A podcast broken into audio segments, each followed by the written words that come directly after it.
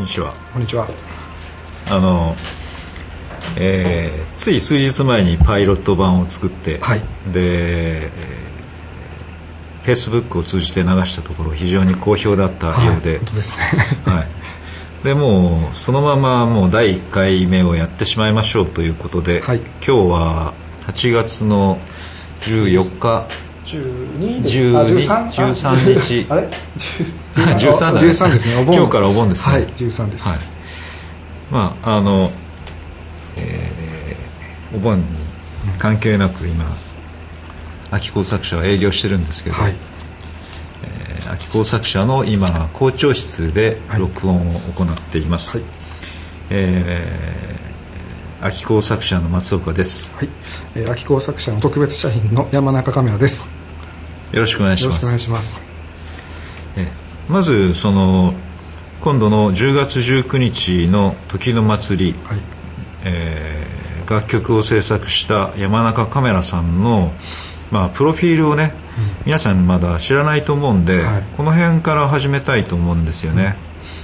うん、え。で現在はあ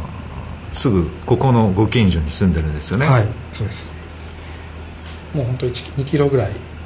2キロぐらい、2キロぐらい先ですね、うん、で住み始めたのが2年前？いやあ3年前。年前ですね、うん、はい。2011年からです、うん、結婚を機にこっちに結婚してきました。お寺さんのお嬢さんと結婚したんですよね。はいそうです、うん、で出会いがもうそもそも、えーと、別府だったんですよね。そうですね、ええ。うん、まあちょっとこうそこに至る今日はあの、えー、別府最適温度を後で紹介したいと思うんですけど、はい、まあ、そこに至るまでのこうカメラさんのプロフィールというかこれまでのこう制作の経緯というか、うん、そういうのをお聞きしたいなと思います。はい、お願いします。で、まあ、あの前回もお聞きしたんですけど、うん、えー、もともと山口県生まれ？そうですね、はい、山口県、はい、のあの田伏町というすごいもう本当田舎の,、うん、ところなんですけども。国崎とどっちが田舎ですか？ああいい勝負ですね。ああ本当同じぐらい。そうそう。そう。田舎勝負ではなかなか国崎は負けないんだけどね。あそうですね、まあ、僕コンビニ町にコンビニができたのが僕が中学校の高3年23年生ぐらいの時に初めてコンビニができたっていう土地でしたね、うん、この谷にはまだコンビニないもんね。ああないですね、うん、その点では国崎が 勝ってるかもしれない。であのずっとそこで育ったんですね。そうです、うん、で大学がその音楽系の大学にから行ったんですね。はい。もう本当に音楽の勉強をしたいと思ったのが高校の3年生だったので、うん、あのもうどこも入る音大が 入れてくれる音大がなくてですね、うん、唯一あの地元の短期大学がでもあの素晴らしい学校です、うん、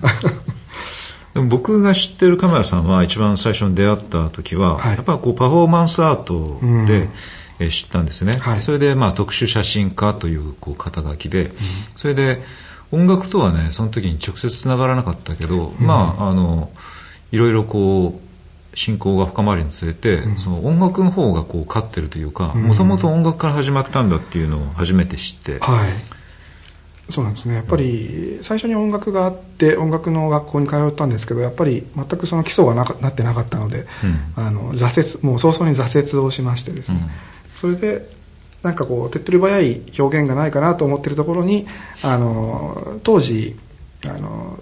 若手写真家、え上流写真家御三家っていうのが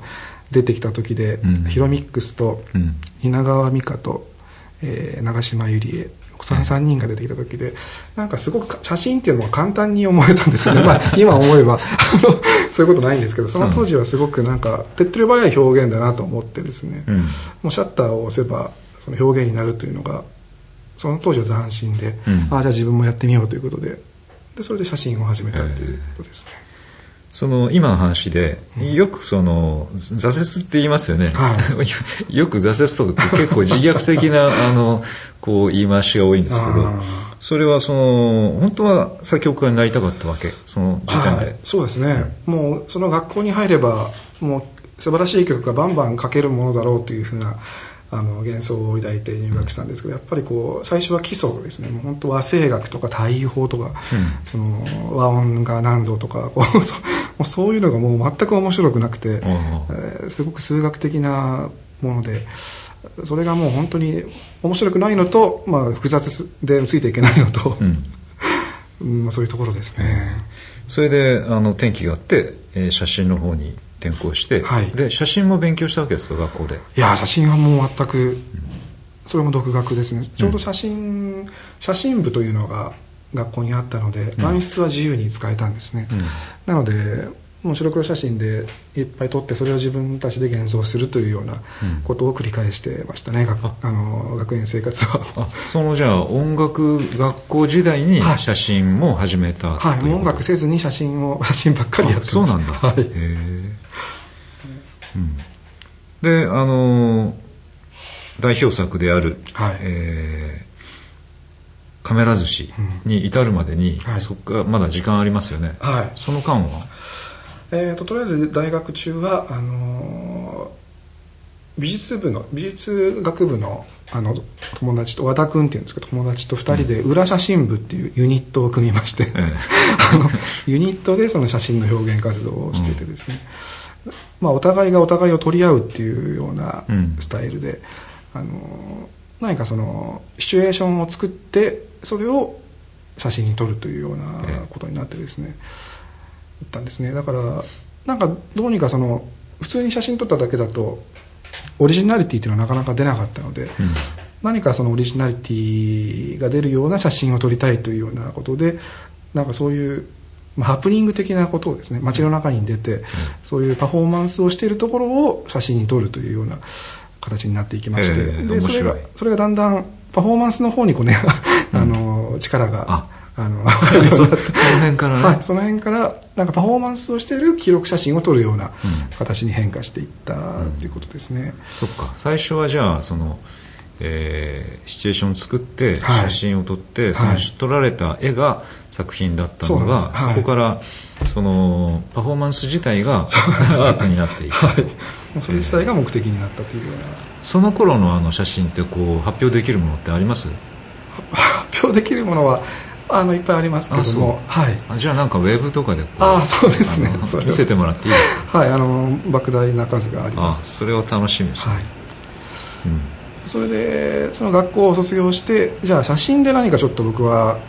ちょっと一旗あげてやろうと思って東京に何のあてもなくですね、うん、行ってですねあの、まあ、2年間ぐらいは何していいか分からなかったのでアルバイトをしてたんですけど、うん、年東京行って2年目ぐらいから、えー、っと写真評論家の飯沢幸太郎さんという方がおられてその方が主催されている、はい、あのなんていうかですね、まあ、ワークショップをするような写真をこう評論し合うようなそういう学校というかですねなんていうんですかねあれは、まあ、ゼミのようなものが、うんね、はい、あってそこに、えー、参加をして、えー、またそこでいろいろ表現が変わっていくことになるんですけど、うん、うん。やはりそこに行ってもどうしてもそのオリジナリティというのがすごく引っかかってですね、うん、写真だけではちょっとオリジナリティを発揮できあの できないというのがあってじゃあ音楽とも合わせちゃえということで撮った写真を映像にしてそれに合わせてなんかステージでパフォーマンスをするというような形に、あのなっていきました、ね、そこでもう一回音楽が入ってくるんですねそうなんですね。はいそこ音楽も入ってくるしあの写真の装置自体を自分で作るとかですね、うん、もう本当あのとりあえずカメラを使って何かを表現するというような、まあ、音楽とかいろいろなものをこう詰め込んでいって、うん。まあ、山中カメラというジャンルを作るというような、うん、あの活動に移行していきました、そこがやっぱりこう亀谷さんの特殊なところですよね。ああそうだ特殊だと思います、えー、プロフィールの中でもその特殊さがこうそこそのカメラっていうこうキーワードでずっとつながっていきますもんね、そうですね、でそのえーと、村上隆さんの主催するその芸祭、はいはい。はい、芸祭で銀賞を取ったのが、まあえー、カメラカメラ寿司。はいカメラ寿司、うん、それはなん、えっと、工房工房店になるんですかあれって？はい一応公募店であの東京ビッグサイトで、はい、あのブースを購入してですね、うん、そのブースで、まあ、展示をしたり何をやってもいいパフォーマンスをしてもいいというような、ところで審査員がこうぐるぐる回って賞をつけるというようなところで、うん、僕は、まあ、1メートル1メートルのブースを買って、うん、その中でそういうカメラでお寿司を握るっていうパフォーマンスを永遠してたんですね、ちなみにそのブースコマ料っていくら？えー、その当時1万1万5000円か。あそこそこ高いね。はいそこそこ本当にその当時はもうお金もなかったので もう本当一大決心で行ったんですけど、うん、あでも2万円ぐらいしたかもしれないですね、うん、そのちなみにもう一つ、はい、その時の金賞って誰だったの？その時は、えー、松井絵里奈さんっていう方で女性の方で、うん、その方はものすごく超絶技巧の油絵を描く女の子でしたね、うん。それはもう本当誰が見てもあのすごい絵を描く。絵画なんだじゃあ絵画ですね。一等、まあ、金賞が絵画とって、はい、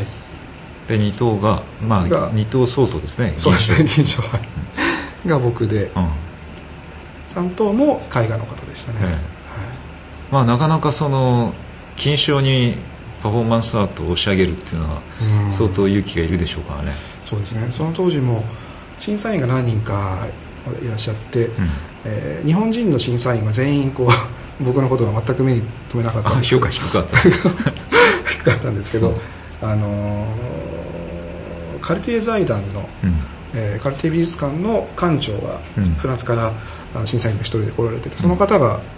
あの僕をすごく推してくれたんです、ね、あ本当。その人は何？日本通なわけ？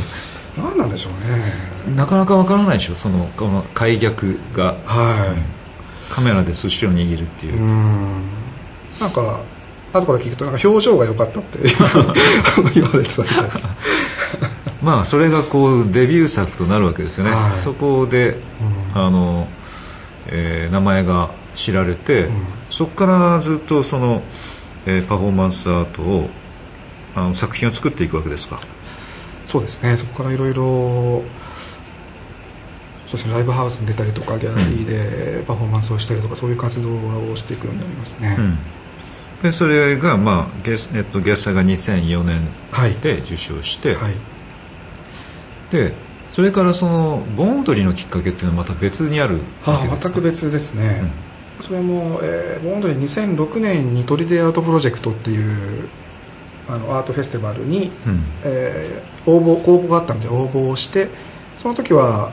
その映像を使ったパフォーマンスをする予定だったんですけども、はい、当時そのプロデューサーだった野村誠さんという音楽家の方がいらっしゃって、うん、えー、その方がじゃあそういうことをやっても個人的なことをやっても面白くないからあのせっかくこう地方で人が集まってるんだから何か人と一緒なにあの作品を作れっていう指令を出してですね、うん、で僕はあのー、まあ、そこのトリアートプロジェクトっていうのが東京芸大が絡んでる、はい。なので砦にありますもんねね、はい、だから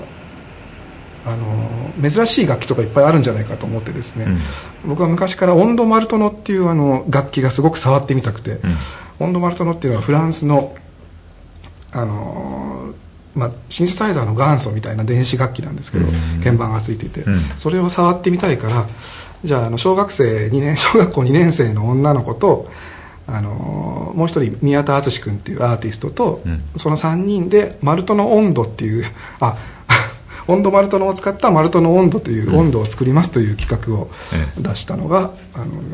それが初めですね、ええ。うん、2006年。2006年、でそそのじゃあ今のボンダンスの原型はそこにあもう本当そこが全ての始まりで、うん、もうその当時は全く温度とか興味ないのでもうその楽器が触ってみたいがために企画を出したもんなので、うん、あのまあ、適当に音楽作ったんですけど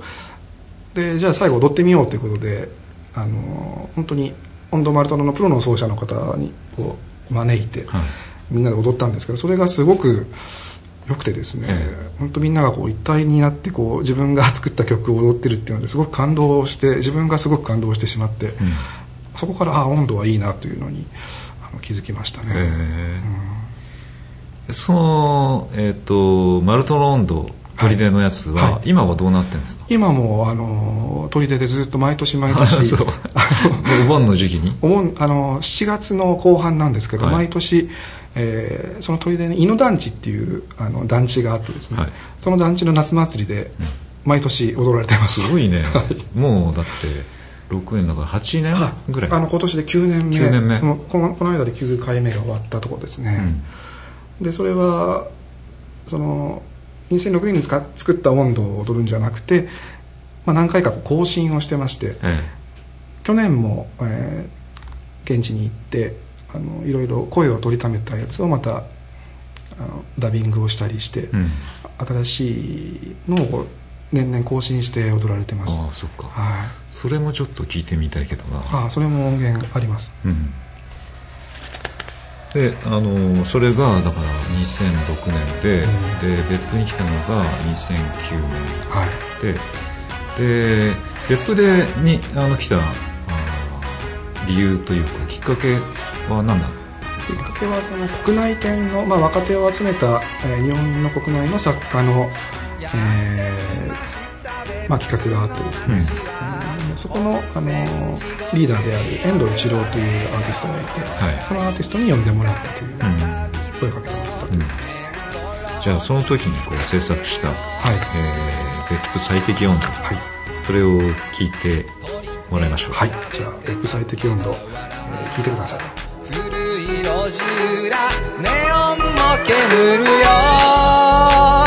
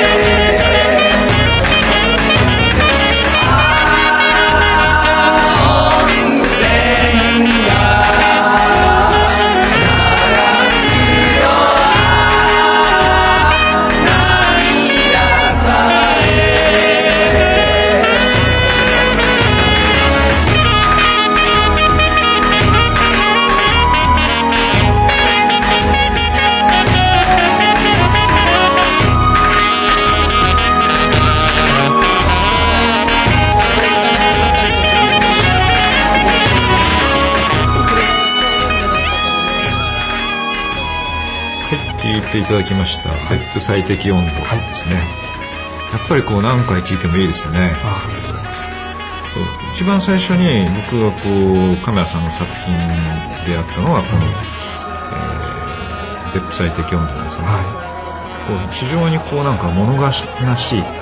まあ、明るいんだけどこう物悲しいとかすごく。こう無限遠点に歌いかけるような感じがして、うん、それが一番こうあの、えー、印象に残ってますね、うん、カメラさんの楽曲で、まあ、このこの曲聴いてからああやっぱり国先でもあのこういう楽曲が欲しいなと思ったですね。実際にこの別府最適温度を作った時はどんな感じで作っていったんですか、はい、これはあのまあ、基本的には僕のその視点視的なあの視線なんですけど、うん、僕の、まあ、感想とかそういうのが入ってるんですけど、えーまあ、それと同時に別府の方々にいろいろお話をあの聞いて、まあ、それで受けた印象をこう曲にしてるんですけど、うん、はい。あのその当時は、えー、別府に来る前は東京でいろいろ医療ミスとかですねいろいろあって食中毒がいろいろあって もう2回ぐらい立て続けに入院をしたっていうのがあって、うん、もうボロボロの状態で、うん、あの別府に来てでその時はもう温泉もあるしもうなんか春だしもうキラキラしてるしすごく楽しかったんですよね、うん、でもやっぱりそのいろんなとこに行ってお話を聞いてみるとやっぱり商店街の皆さんとかはもう昔は良かったっていうような話をされて、うん、今はすごく寂れてしまってもうどうしようかっていうようなすごくその悲壮な面もあの見えてきたんですよね。うん、であの本当にそういう二面性というのかそういうのがこうダイレクトに曲に反映されたというような形になってます。うん。別府はやっぱりその現在の現在的な別府と、本当にこう裏側に張り付いたあのノスタラジ、ノスタルジーとしての別府とっていうのは必ずこう見えてきますよね。そうですね、そこから出来上がった曲だ、はい、でこれも結構切ない曲調なんですけど、うん、これをこう大勢のみんなで踊るとなんかやっぱ楽しいというような感情とはちょっと違ってなんか、初めて味わうような、泣き笑いのような、あるよね。なんかそういう感情が生まれてですね、あこれはなんかいけるなというふうに思ったんですよね、あのまだ聞いてないけど、はい、マルトの温度とこの別府最適温度はやっぱりこう、はい、えー、作り方っていうのは違うものあ違いますね。マルトの温度は一番最初に作ったので、うん。もうあまり取材もせずにですね、うん、もう勝手にあの思ってるその砦の印象をもう勝手にそのまま僕が勝手に作ったというような感じで、うん、うん、そうですね。で、あのー、別府の方はもう最初に取材をしてもう全くゼロの状態で別府に入って、うん、あの取材をしてで、まあ、僕がこうスポンジのようにいろんなものを吸収して自分のフィルターを通してこう生まれたものはどういうものかっていうので、まあ、僕自身もどういうものができるかわからないような状態で、なんかその出来上がる瞬間に僕自身も立ち会うみたいな、あのイメージで作ったものですね。でまあそのそれ以降のこう作品にこう非常に影響を与えているということなんですよね。そうですね。これが本当にあの一つの指標になってますね。うん、いやいや、まああの来週はこの続きをこれから、えー、現在に至るまでの、えー、亀谷さんの作品を、はい聞いていきたいと思います。はい。じゃあ、今日はこの辺で。はい。ありがとうございました。